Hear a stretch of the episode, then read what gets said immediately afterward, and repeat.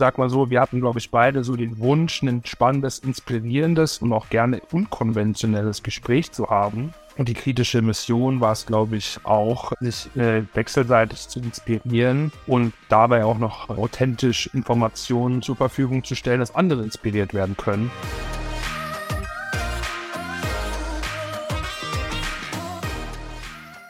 Herzlich willkommen zu dieser Folge deines Lieblingspodcasts Potenzialfrei. Stark mit Leser, Rechtschreibschwäche und Rechenschwäche. Danke, dass du so treu diesem Podcast zuhörst. Heute habe ich mit Tim eingeladen. Tim, den Startup-Wikinger. Wenn ihr irgendwo mal eine Person trefft, die herzhaft lacht und aussieht wie ein Wikinger, dann ist es der tiefgründige Tim. Ihr werdet ganz schnell merken, es ist ein sehr philosophisches Gespräch geworden und ich hoffe, ihr habt genauso viel Spaß wie ich.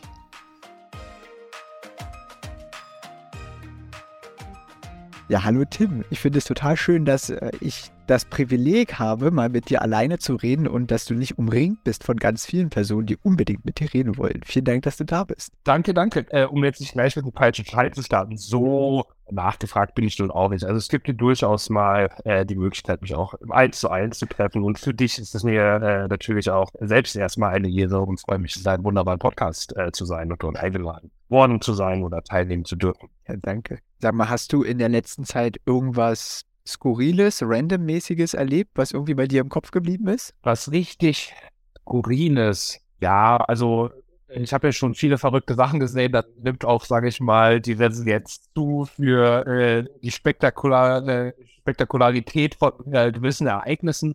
Was ganz spannend ist, und das ist vielleicht auch noch ein schöner Start, ich bin jetzt seit kurzem verlobt äh, mit meiner Lebensgefährtin. Und was da äh, vielleicht ein bisschen besonders war, war, dass leider äh, die Ringproduktion ein bisschen zu spät gekommen ist. Und ähm, da durften wir uns dann nochmal auf das Wesentliche ähm, konzentrieren und das ist die Bindung zwischen uns beiden, unabhängig von äh, Edelmetall oder nicht. Und ähm, habe einen Verlobungsantrag ohne Ring äh, gemacht und äh, war sogar erfolgreich damit.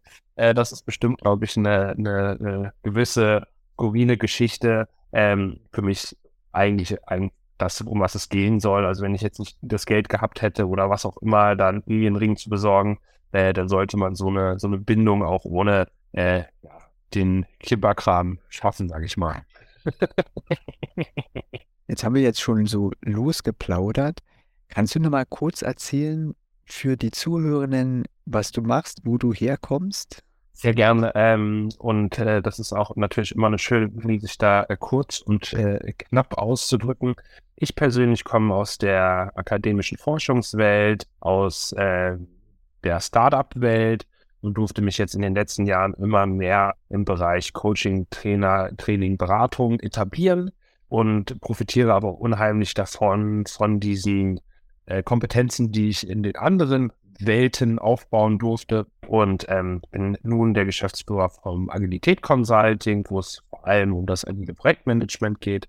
Bin Mitgründer vom Resilienz Consulting, wo dann das Thema der psychischen Widerstandskraft äh, noch mit dazugekommen ist und ähm, gerne auf den sozialen Medien unterwegs äh, mit wikingerhaften Bildern, weil es bei mir stets um eine Proaktivität geht, eine interdisziplinäre Zusammenarbeit und auch gerne mal die ein oder andere äh, Uferzone äh, im Sinne von Geschäftsfeldern erobert werden dürfen. Und genau, das macht mich aus. Jetzt hast du die anderen Welten nur angerissen, wo du schon unterwegs warst. Und es ist ja total spannend, auch im Hinblick auf äh, meiner momentanen ähm, Arbeitswelt, wo du schon unterwegs warst und ich das total spannend finde, dass wir uns gleich darüber austauschen.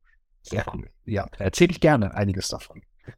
Wo bist du denn gestartet? In welcher anderen Welt? In der anderen Welt, ähm, das äh, war jetzt, wenn es um meine Selbstständigkeit geht, in der Tat die, die Arbeit mit Kindern und Jugendlichen. Also ich hatte ähm, früh schon Projekte, das waren dann schon äh, Studierende, mit denen ich gearbeitet habe. Aber da, wo ich wirklich das erste Mal Gewerbe angemeldet habe, weil sonst waren die Verrechnungen immer äh, über die Technische Universität Berlin, war dann das MINT-Training oder die MINT-Förderung oder einfach MINT-Kurse, also Mathematik, Informatik, Naturwissenschaften und Technik. Vor allem für Kinder äh, im Berliner Brennpunkt äh, an der Grenze zwischen Kreuzberg und Neukölln. Und ähm, da gab es einige spannende Themen. Das, äh, was dann mit mir da auch am stärksten mit verbunden wurde, waren Robotikkurse äh, mit Lego Mindstorms Da habe ich aber auch noch viel links und rechts gemacht, also auch mal ein bisschen was Chemisches oder ähm, äh, Nachwuchsförderung für weibliche Menschen.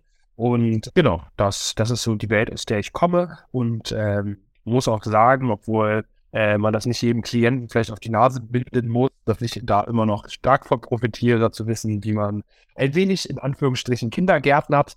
Genau, und das ist die Welt, aus der ich, äh, wo, ja, wo meine Selbstständigkeit also wirklich ja, juristisch sogar gestartet ist. Jetzt erlebe ich ja in, in meinem Umfeld, dass es immer ganz, ganz wichtig ist, auch wo sind die Kinder zu Hause oder die Jugendlichen, wie werden sie unterstützt, welche Voraussetzungen sind da. Ähm, kannst du aus aus deinem Erfahrungsschatz und mit der Perspektive, wie du das erlebt hast, einfach mal sagen, was du sagst, was sehr, sehr viel geprägt hat?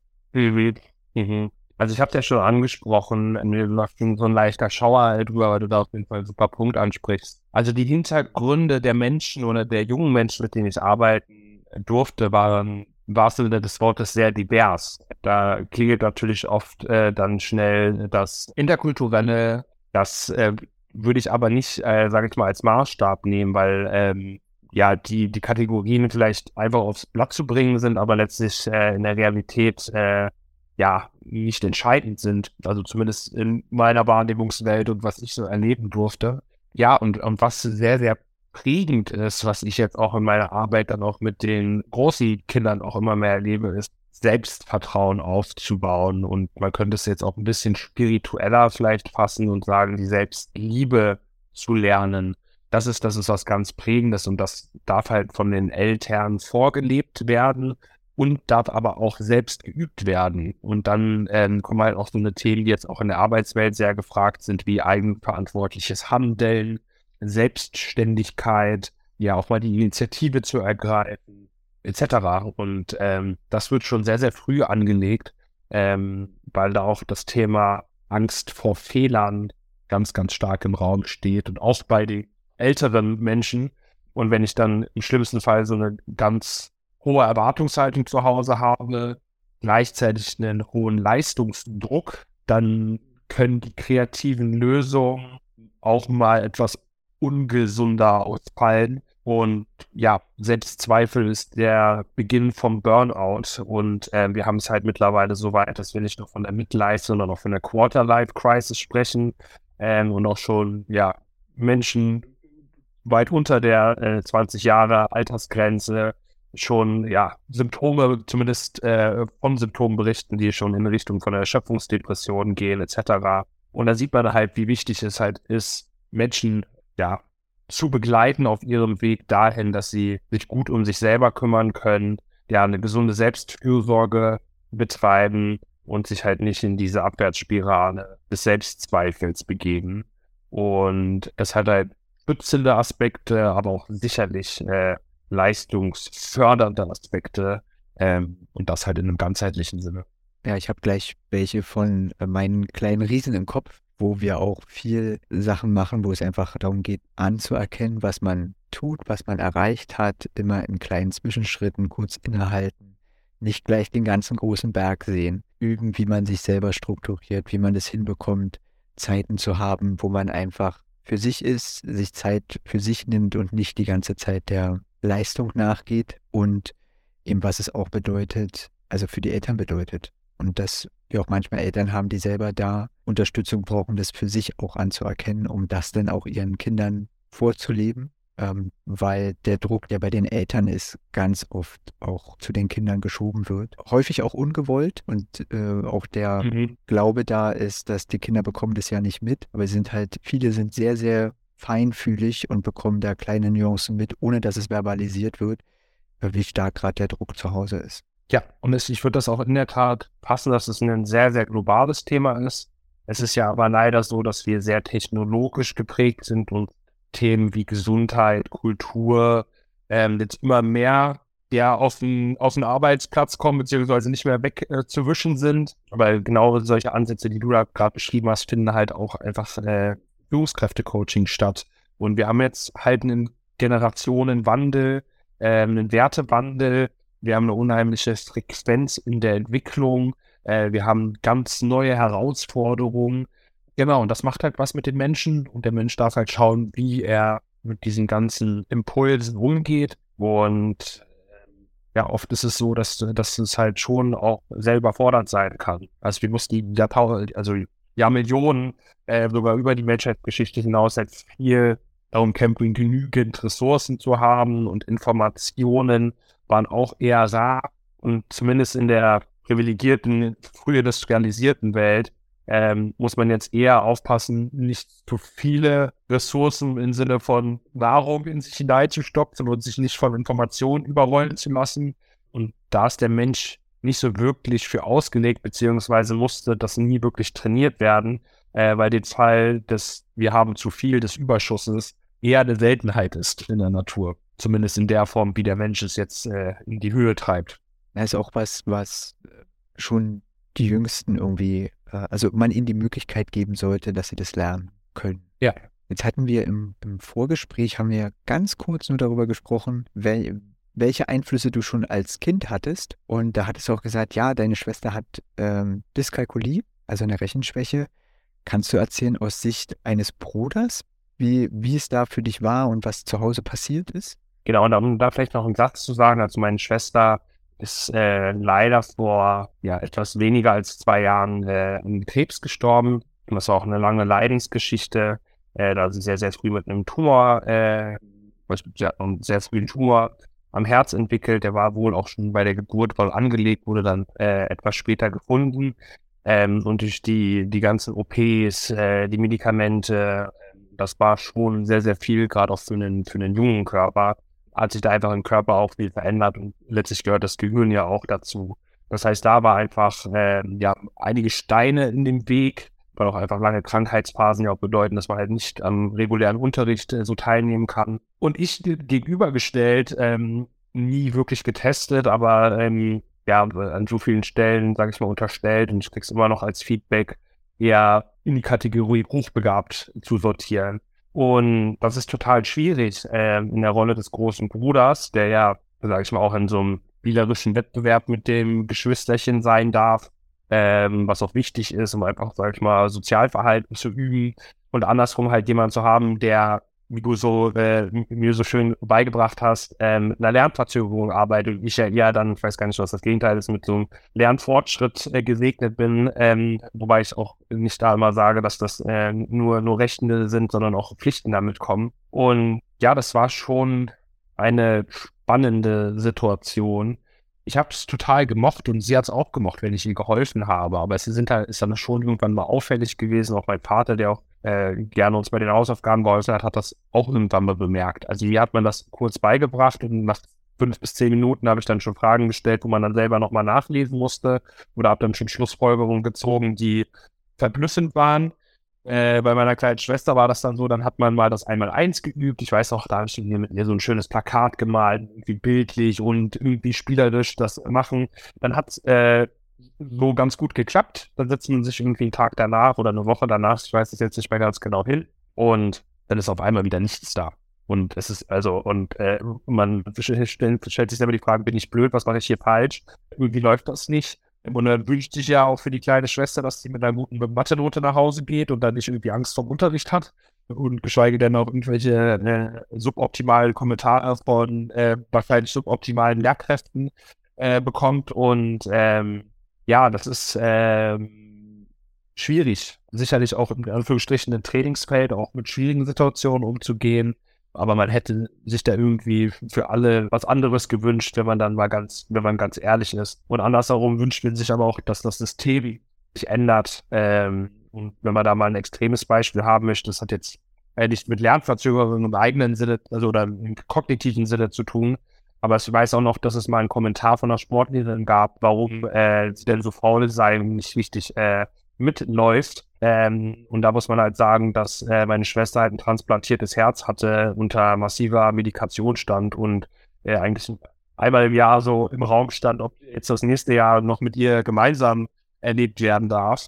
Und ähm, das ist dann an meinen stellt schon sehr sinnbildlich für die Empathie von Lehrkräften. Und da würde ich aber auch nicht bei den Lehrkräften enden, weil ich habe selber auch erlebt, ich durfte ja auch selber ähm, Lehrkraft sein ähm, und da auch bis hin zum Berliner Senat äh, ähm, arbeiten. Und vom System her kriegen Lehrkräfte oft auch gar nicht den Raum, die Werkzeuge, die Unterstützung, die sie bräuchten, um wirklich nach meinen Vorstellungen zumindest gut ihren Job zu machen. Das wird auch viel kommuniziert.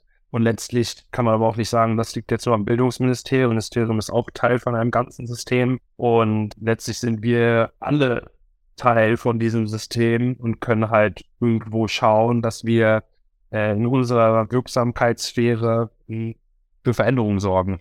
Genau, aber ähm, ja, gefühlt schmerzhaft, störend, äh, ähm, bis zum, äh, zum Erbrechen fast schon, äh, wie, das, wie das dann ist. Äh, und natürlich auch ein schlechtes Gewissen, weil ich ja ähm, ohne jetzt nachweisliches Zutun ähm, damit ganz anderen Vorteilen gesegnet bin. Und das äh, ähm, gibt, den, gibt den Rechten ja auch nochmal eine ganz andere Farbe, ähm, wo ich dann halt auch sehr, sehr früh so ein gewisses Pflichtbewusstsein auf die Schwächeren, ähm, wenn man das mal so ausdrücken darf, den deren Schwächeren auch Rücksicht zu nehmen. Und äh, genau. War der, der Stress aufgrund der Problematik oder der Probleme im mathematischen Bereich äh, hoch bei euch zu Hause oder haben, habt ihr das gemeinsam geschafft, als Familie das ähm, auszugleichen? Also das Schöne ist, dass meine Eltern beide recht modern sind, aber jetzt auch nicht zwanghaft modern. Und meine Mutter äh, systemische Familientherapeutin ist, die auch äh, diplomierte Sozialpädagogin ist. Also es war schon eine schwierige Nummer, sage ich mal, aber äh, wurde auch, äh, äh sage ich mal, äh, die Aufgabe vom Universum an Menschen gehändigt, die da nicht absolut unfähig sind. Und der Stress war jetzt nicht so, dass meine Eltern irgendwelche Notenerwartungen äh, hatten. Das war auch bei mir so. Also ich war, ähm, ich glaube, hab die Grundschule als Nullerschnitt verlassen, bis auf irgendwie eine 3 in Sport. Und das ging dann auch so weiter. An der Oberschule war ich vielleicht ein bisschen rebellischer, aber ich habe immer überdurchschnittliche Leistung erbracht, ohne dass es irgendeinen Zwang gab, äh, das machen zu müssen von meinen Eltern aus. Und da war meine Mutter eher fürsorglich, hat geguckt, dass ich mich nicht ja, zu sehr stresse oder überarbeite. Genau, aber für, für meine Schwester war das sicherlich ganz, ganz massiver Stress, weil ja auch wieder diese Leistungsfähigkeit auf den Status in der Klassengemeinschaft sich irgendwie niederschlägt ähm, und dadurch ganz viele weitere Probleme äh, kamen und sie ja eh schon ja, ich sag mal, in Anführungsstrichen prädestiniert war, dafür ausgeschlossen zu werden, weil sie halt einfach auch manche Sachen nicht machen kann, darf, soll. Und ja, also das hat, hat sicher nicht für Stress gesorgt, aber ich muss auch sagen, dass ich als leistungsfähiges Kind, also zumindest von den Noten oder vom Feedback her, da auch mit ganz, ganz viel Stress unterwegs war. Ähm, genau, also das ähm, war sicherlich ein Stressthema, aber auch so war das äh, Schule auf jeden Fall, äh, wenn man irgendwie, also wenn ich heute eine Begrifflichkeit dafür finden äh, würde, dann wäre das sicherlich ein ganz, ganz massiver Energiefresser gewesen. Ähm, genau. Ja, vielen Dank für die Einblicke. Es ist ja nochmal eine völlig andere Sicht auf, äh, auf die ganze Thematik als Geschwisterteil, einfach mit dabei zu sein und das mitzuführen. Damit wir die Kurve kriegen, würde ich gerne mit dir ein Spiel spielen. Und zwar nenne ich dir drei Aussagen aus einem einfachen Persönlichkeitstest und wir sortieren das nach trifft eher zu, das trifft auf alle Fälle zu und gucken mal, wo uns das hinleitet. Das erste ist, ich bin ein gesprächiger, kommunikativer Mensch. Ich bin sehr diszipliniert und pflichtbewusst. Zweite Aussage. Und die dritte ist, ein ruhiges Leben ohne böse Überraschungen ist mein Traum. Also meine Gesprächigkeit kann man ja am Redeanteil schon quasi messen.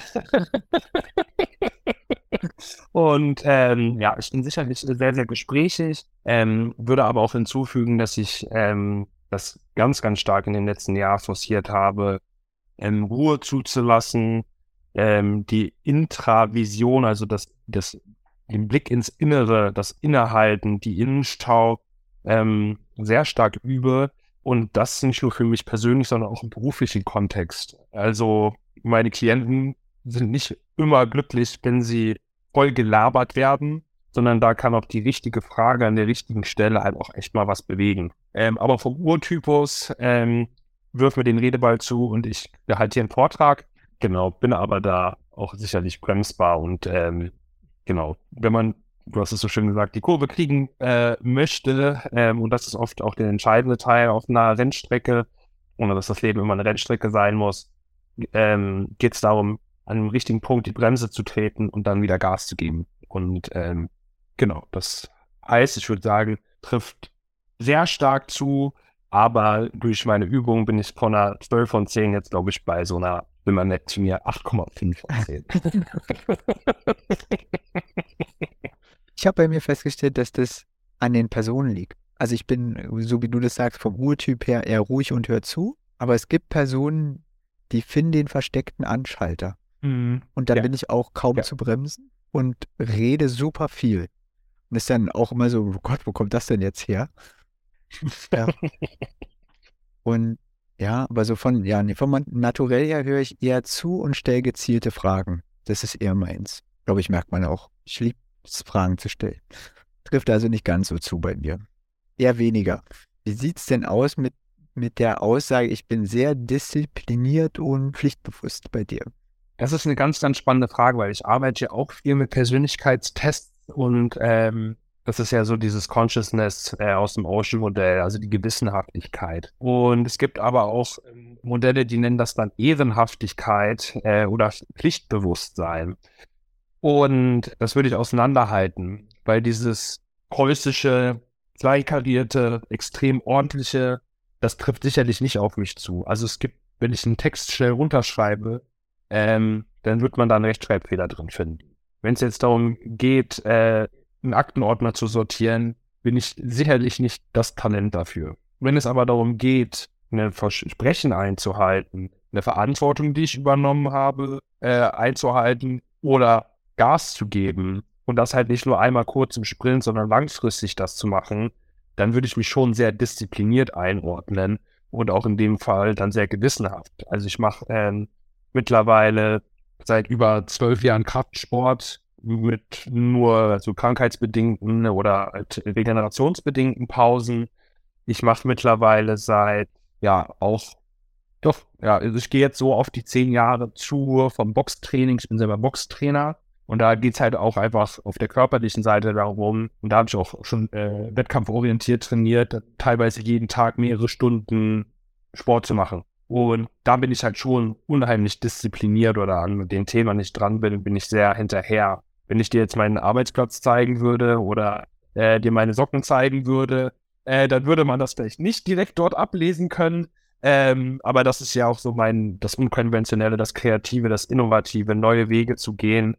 Genau, also so würde ich mich da einordnen. Wenn das alles in einem äh, zusammenhängt, äh, dann würde ich mich äh, ich im also eher Mittelmaß sehe, also was weiß ich, so eine siebeneinhalb oder eine sieben ähm, ähm, mir dann geben.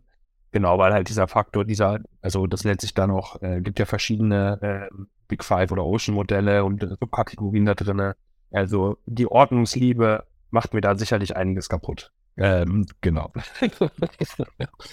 also oder die fehlende Ordnungsliebe. Ja, ich kann mich da völlig drin wiederfinden, in dem, was du sagst ist eigentlich, also thematisch gesehen ja, sehr diszipliniert und auch äh, dranbleiben. Aber wenn man diszipliniert und pflichtbewusst sieht im Sinne von, äh, die Ordner sind ordentlich und ähm, alles, was strukturiert sein muss, ist auch da und in Zeit da und so. Nicht so meine Stärke, aber dafür habe ich einfach welche im Team, wo ich weiß, die können das richtig gut. Und die lieben das auch und da ergänzen wir uns auch. Und das ist das Schöne in der Teamarbeit, dass da andere sind, auf die ich mich völlig verlassen kann und die so eine Sachen übernehmen und eben auch im, außerhalb vom, vom Arbeitsfeld, ja, bin ich auch super kreativ und bastel ganz viel rum und aber das kann dann auch eine Weile mal rumliegen, das Zeug. Oder wenn ich fertig bin, dann liegt immer noch was rum. Und also da bin ich nicht so hinterher. Also so wie du das auseinander nimmst in die unterschiedlichen Kategorien, ich glaube auch, dass es so lässt sich bei mir, also muss man auch trennen, weil das nicht ja, ja. zusammengehört. Und das Problem ist jetzt bei mir auch noch, was ja erstmal so irgendwie nach einem Mangel klingt oder Manko ist, ist ja dann an vielen Stellen auch eine Stärke. Weil ich pfeife dann ähm, auf äh, funktionslose Ästhetik, denke trotzdem im Design, aber in einem funktionalen Design, wie kann das dann am Ende aussehen, wie kann das dann am Ende sein, dass es funktioniert? Und das ist halt, und da komme ich halt einfach aus der Startup-Welt, aus der frühen Produktentwicklung, aus innovativen Prozessen. Wenn ich da mit einem Perfektionismus starte, kann ich die Reise gleich sein lassen. Und ich muss dann halt auch ein paar Späne produzieren und, äh, und äh, äh, beim Hobeln und äh, ähm, kann ich die ganze Zeit ständig meinen Arbeitsplatz aufräumen, äh, wenn ich gerade am Arbeiten bin. Und da ist halt meine Entscheidung erst die Effektivität, in welche Richtung gehe ich und dann die Effizienz, die Geschwindigkeit hochstellen. Und da schaffe ich halt auch sehr verblüffende Ergebnisse, wo gerade so ordnungsliebende Menschen den Kopf schütteln und denken, wie kannst du das machen? Ich habe doch hier alles sauber und ordentlich gemacht. Ja, aber ich bin halt den, den, die Abkürzung gegangen und habe jetzt halt diesen Kunden gewonnen oder habe jetzt äh, die Idee gehabt. Und ähm, wenn man gerade was Neues machen möchte, was anders machen möchte, dann darf man auch mal den alten Pfad äh, verlassen, auch wenn der super schön ausgeschildert ist und schon vorgetreten und dass man da natürlich viel schneller ist. Und das wird in der Zukunft meiner Meinung nach auch immer, immer mehr werden. Und das sagen auch die äh, großen Institute, dass diese Volatilität, äh, diese Veränderung immer mehr, vielleicht sogar wirklich nur die einzige Konstante ist, die wir haben. Und ähm, genau, in Deutschland sieht man ja auch, das sage ich mal, ähm, wenn man jetzt beim Stabsmodell ist, dass die aktionsorientierten nicht immer äh, führend sind und man viele ja, Nachteile auch, sage ich mal, dadurch hat, dass man sehr viel Bürokratie hat, eine, eine sehr starke Ordnungsliebe. Ähm, das hat auch viele Vorteile in der Tat. Ähm, aber ich glaube, dass Deutschland da auch nochmal, ja, nochmal ein bisschen an Innovativität gewinnen darf und das auch wirklich im ganzheitlichen Sinne und jetzt nicht nur äh, im Automotive-Bereich und dass man da echt auch für die ganze Welt als auch für die deutsche Wirtschaft einiges machen kann. Genau. Ich finde deine Gedanken fantastisch, muss ich ehrlich gestehen. Ja, nee, du hast recht. Also da ist weg. Da kann man viel, äh, definitiv viel, viel machen und da ist noch viel Luft nach oben und ähm, auch dieses Zulassen und dann einfach mal gucken und sagen, wir laufen mal los und gucken mal.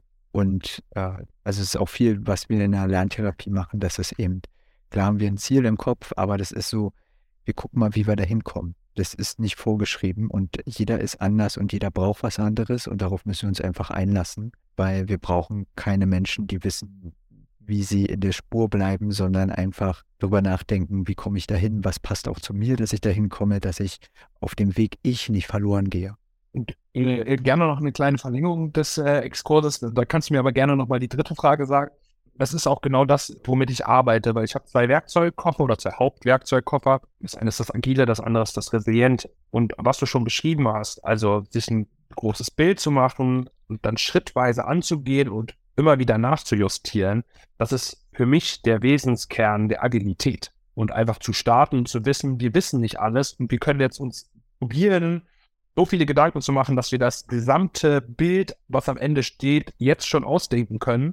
Ähm, das funktioniert aber einfach nicht so gut. Und nach Rezept kochen, spätestens bei BER offensichtlich auch eine Sache, die sehr viel Geld kosten kann und viele Probleme äh, erzeugt. Und wenn man dann halt nicht weiß, wie man mit solchen Situationen umgeht, ja, dann äh, endet man eher bei diesem Agile, Agile. Wir haben es jetzt irgendwie gemacht, was für mich keine echte Agilität ist. Und ähm, in der Resilienzarbeit ist ja auch das Thema der Selbstzuwendung, ähm, bis man dann hin zur, äh, ähm, äh, zum Selbstvertrauen kommt. Und das ist auch kein Zustand, den man mal gekauft hat, sondern da darf man immer wieder arbeiten. Und äh, diese Disziplinen ergänzen sich hervorragend. Aber das Thema der Integration von Gesundheitsaspekten äh, in die Unternehmenslandschaft und das ist sogar durch äh, Kondratjew mit seinem Kondratjew-Zyklus sogar schon vorausgesehen. Das ist ein aktuelles Thema der heutigen Zeit, aber definitiv noch nicht abgeschlossen. Dann kommen wir mal zum dritten. Ein ruhiges Leben ohne böse Überraschung ist mein Traum.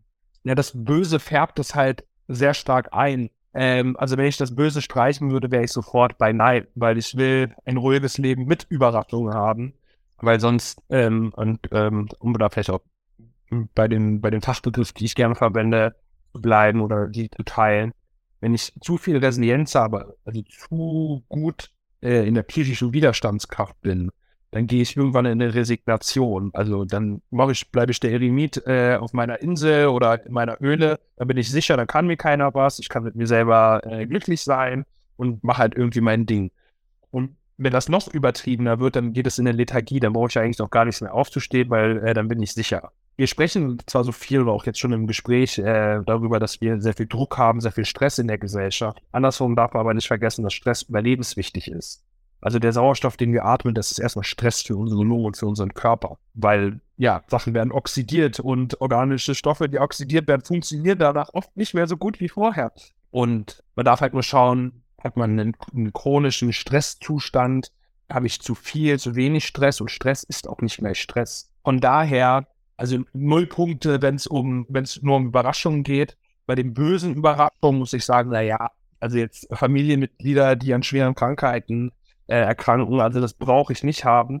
Es würde aber definitiv noch so sein, dass, äh, also, und solange da nicht irgendwie äh, doch nochmal was ganz anderes passiert, äh, im Guten wie im Schlechten, werden meine Eltern irgendwann mal vor mir sterben. Und ähm, ich weiß nicht, ob das eine böse Überraschung ist. Emotional wird das sicherlich nicht so anfühlt. Und das, das würde ich gerne vermeiden, aber es ist einfach absolut unrealistisch. Ich brauche auch keinen keinen dritten Weltkrieg äh, in Europa.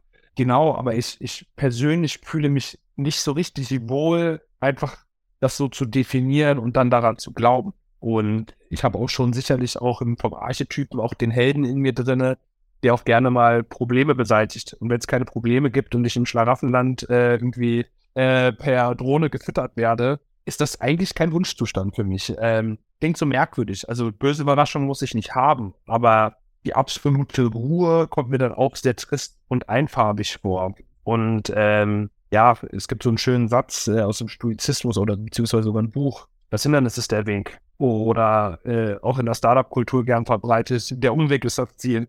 Und äh, da muss es halt irgendwelche Störquellen geben, die man vermeidet. Die böse Überraschung findet aber auch manchmal statt, indem man die eine Störquelle äh, umschifft hat und dann kommt doch da noch das Seeungeheuer und frisst einen auf. Ja, und das, das kann ich gerne persönlich vermeiden. Ähm, ich ist aber nicht aus meinem Weltbild äh, ausgeschlossen.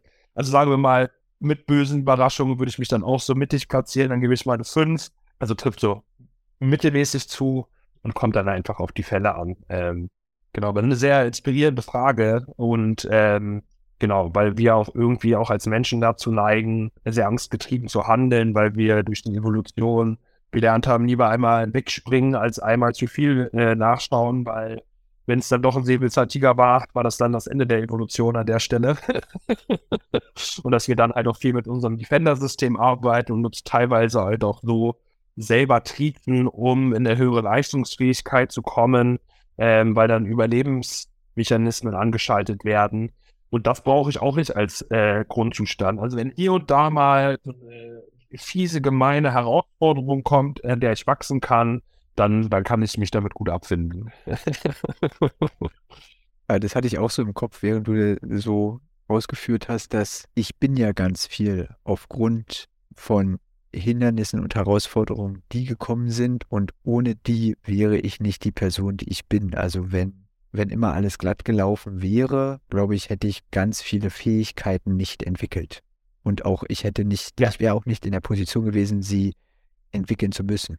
Und das ist, glaube ich, so das, was da drin steckt. Also die krassen Beispiele, die du genannt hast, die brauche ich auch nicht unbedingt. Ich glaube aber, keiner braucht die. Und trotzdem, wenn sie da sind, muss man. Man muss lernen, damit umzugehen. Man muss lernen, einen Weg zu finden und man muss einen Weg weiterfinden. Mhm. Und da drin steckt auch Stärke. Also das so aus meinem Erleben. Und was ich da sehr wertvoll finde, und da möchte ich jetzt nicht äh, zu kleinkariert werden, habe ja schon gesagt, ich lehne das ja eigentlich ab. Aber an der Stelle ist das oft was Mächtiges, was mir geholfen habe. Und von diesem Muss, Zwang, äußere Erwartungen hin zu einem Dürfen. Und das ist ja auch gerade, wenn man einen Fall von Tod hat, äh, die eigene Schuld noch zu leben, die wünscht sich der geliebte Verstorbene nicht für einen. Man bürdet sie sich aber durchaus auch gerne mal selber auf. Ähm, und das gilt auch, auch für, sag ich mal, nicht ganz so äh, drastische Beispiele. Und genau, also das ist so ein einfacher Satz, aber sehr mächtig ähm, einfach sein. Jetzt gehen wir aber ganz schön ins Philosophische. Aber das ist in der Tat, also auch da vielleicht nochmal, weil ich habe jetzt ähm, auch äh, für mich äh, ein bisschen stärker die agile Seite dargestellt. Ich brauche halt auch solche Visionen, Ideen, Haltungen, um durch die stürmische See, jetzt bei den Wikingerbildern zu bleiben, zu äh, schippern. Und das ist nicht so, dass ähm, diese Stärkung und Heilung und ja, äh, Schulung im Bereich äh, Gesundheit äh, in Unternehmen dass das nur so ein Almosending ist. sondern wenn meine Mitarbeitenden wissen, hey, hier wird sich gut um mich gekümmert, dann trauen sie sich auch mehr. Aber wenn ich in dem Augenblick, wo ich mal einen Fehler mache oder irgendwie, ich nenne es mal, kränklich erscheine, äh, gegangen werden oder das Risiko haben, gegangen zu werden, dann wird sich auch keiner trauen, mal ein Risiko zu gehen. Und Unternehmen, die keine Risiken gehen, naja, also die halten es halt irgendwie noch aus in der Stagnationsphase, aber mehr wird dann nicht kommen. Und was ich auch noch sehr, sehr schön finde, was ich bei dir rausgehört habe, ist die salutogenetische Sicht gegenüber der pathogenetischen Sicht. Also es geht um die Förderung von Gesundheit und nicht um die Eliminierung von Krankheiten. Weil das eine sagt halt, oh, wir haben den Krebs gefunden, jetzt müssen wir den Krebs wegmachen, jetzt müssen wir Chemotherapie und so weiter, Bestrahlung und so weiter drauf machen. Und der andere sagt, hey, wie können wir denn den Körper befähigen, gesund zu sein und vielleicht auch schon früher anzugreifen und ähm, die eigenen Prozesse zu unterstützen. Und das finde ich auch sehr wertvoll, weil wir leider auch in der Gesamtgesellschaft oft einfach die Fehler suchen, gerade in Deutschland. Ähm, das liegt auch einfach an der Historie und die Historie ist leider zum Teil auch noch in der Unternehmens-DNA, gerade von diesen sogenannten Dinosaurier-Unternehmen. Und man sieht da halt auch am Markt, was das für einen Effekte hat. Und da wünsche ich mir mehr, dass man, sage ich mal, schaut, wie kann man denn die natürlichen Kräfte aktivieren, wie kann man gesünder arbeiten und Gesundheit wird definiert als Wohlbefinden und Wohlbefinden hängt ganz stark mit der Leistungsfähigkeit oder der Leistungsbereitschaft ab. Ähm, das heißt, wenn wir eine höhere und echte Produktivität haben wollen, dürfen wir schauen, wie können wir für einen gesünderen Rahmen sorgen oder Menschen befähigen, selber gesünder zu sein und dann haben wir auch noch alle Spaß. Und das klingt so utopisch. Äh, es ist definitiv nicht einfach in der Umsetzung. Aber wenn man das erstmal begriffen hat, dann setzt das ganz schön viel frei. Und ähm, das Spannende ist, dass viele Leute das verstanden haben, aber noch nicht so aussprechen. Also so ähnlich wie bei Burnout, Depressionen. Irgendwie fühlen wir das schon alle oder viele, aber es ist halt leider noch so ein Tabuthema. Und da tun wir uns nichts Gutes mit, wenn wir das, wenn wir das als Gesellschaft so handhaben. Und jetzt kommt die kommunikative Seite so richtig zum Tragen bei dir. Kannst du dir gerne Stoppschild hinhalten. Sag mal, worauf freust du dich in nächster Zeit so richtig doll? Was ich mich freue, guter Impuls, sehr spannende Fragen, einen schönen, schönen Osterurlaub mit meiner Freundin. Ist noch nicht äh, in der Planung, äh, aber schon, also noch nicht final in der Planung. Ich kann leider noch nicht sagen, wo es hingeht, aber das, genau, werde ich dann mal angehen und äh, danke für den Reminder, dass äh, ich da äh, noch was Schönes in, das ist in Ostern, zwei Wochen ungefähr, anderthalb Wochen. Hehe, jetzt habe ich die äh, Podcast-Aufnahme verraten beziehungsweise in welchem Park die stattfindet. Ähm, zumindest bisschen gesehen. Ähm, genau, und ähm, freue mich da sehr drauf und einfach da mal wieder rauszukommen. ist ja auch so ein, oder hat die Möglichkeit für ein verlängertes Wochenende äh, aus so dem Alltagstrott zu entkommen, äh, seelisch die Beine baumeln zu lassen Handy und KKG einfach mal irgendwie auszuschalten und äh, ja, genau, dieses einfach Sein zu zelebrieren, was leider nicht so einfach ist.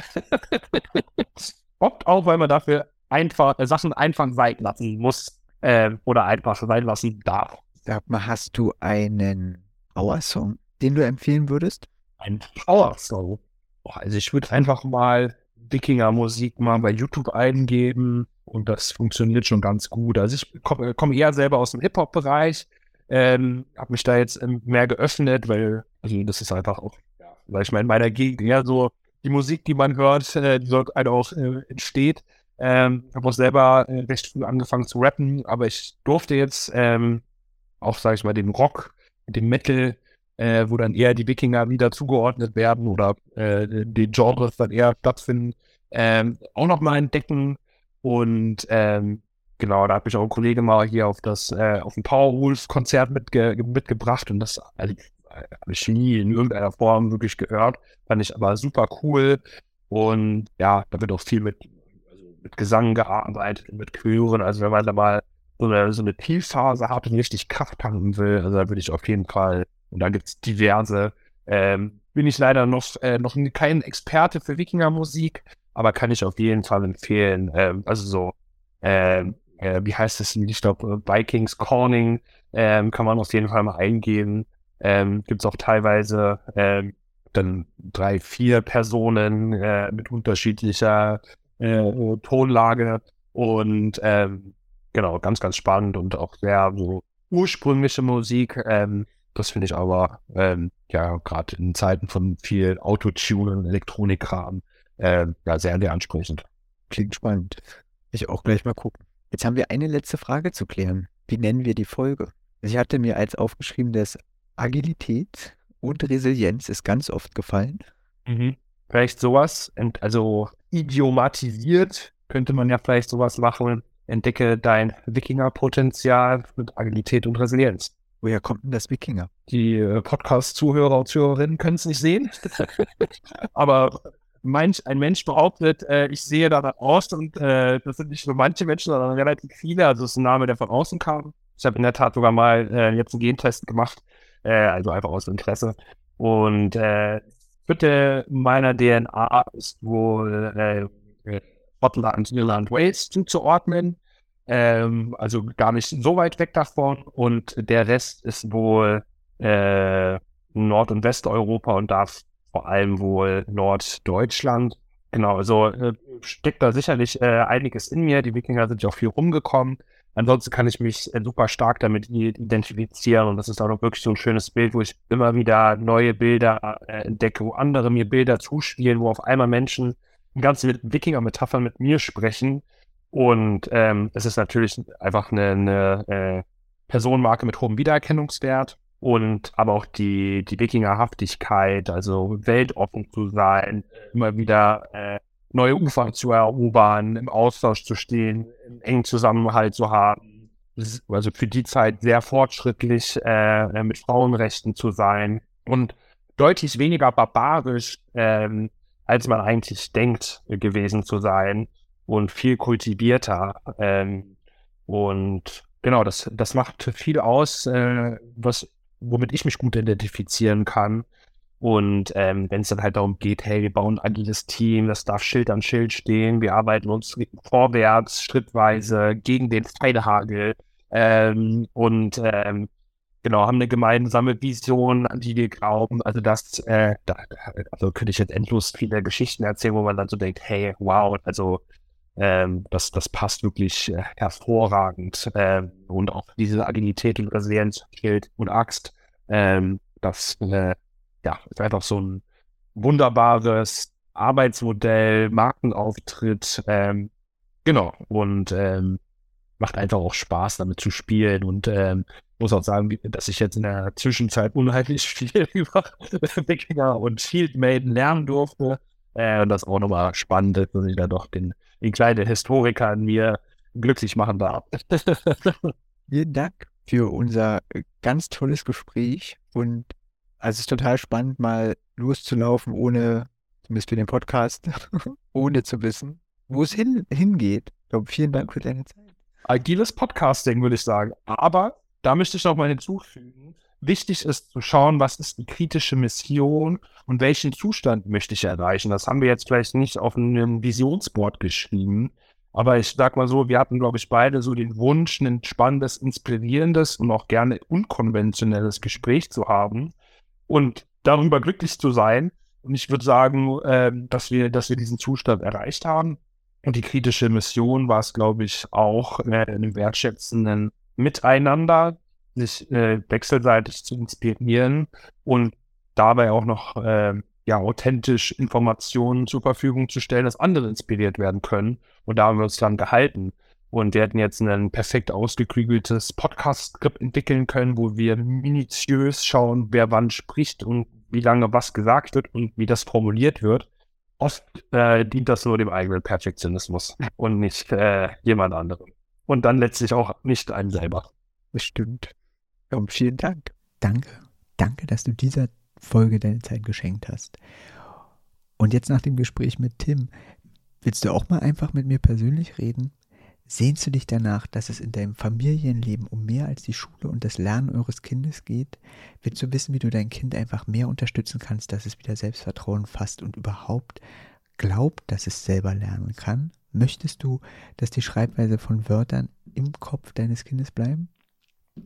Wenn du erfahren willst, was am nachhaltigsten funktioniert, damit dein Kind auf ganz angenehme, leicht fallende Art und Weise und wahrscheinlich macht es ihnen dann auch noch Spaß, lesen und schreiben lernen, Gern rede ich mit dir live und zeige dir auf, wie du dein Familienleben entlastest, wie du deinem Kind ermöglicht, die Schwierigkeiten im Lesen und Schreiben zu überwinden, wie du deinem Kind das wunderschönste Geschenk für das ganze Leben machen kannst, indem es entdeckt, es kann lesen und schreiben lernen und es kann Hindernisse überwinden und dadurch wird sein Selbstbewusstsein gestärkt, es erfährt Selbstwirksamkeit und kann Könnenserfahrung machen. Wie das geht, erfährst du in meinem interaktiven Elternwebinar, zu dem du recht herzlich eingeladen bist. Den Link zu dem Webinar findest du unten in den Shownotes. Sichere dir einen Platz, bring deine Fragen mit und verändere dein Familienleben. Ich freue mich darauf, dich persönlich bei meinem interaktiven Elternwebinar begrüßen zu dürfen. Alles Liebe, es ist fantastisch, dass es dich gibt.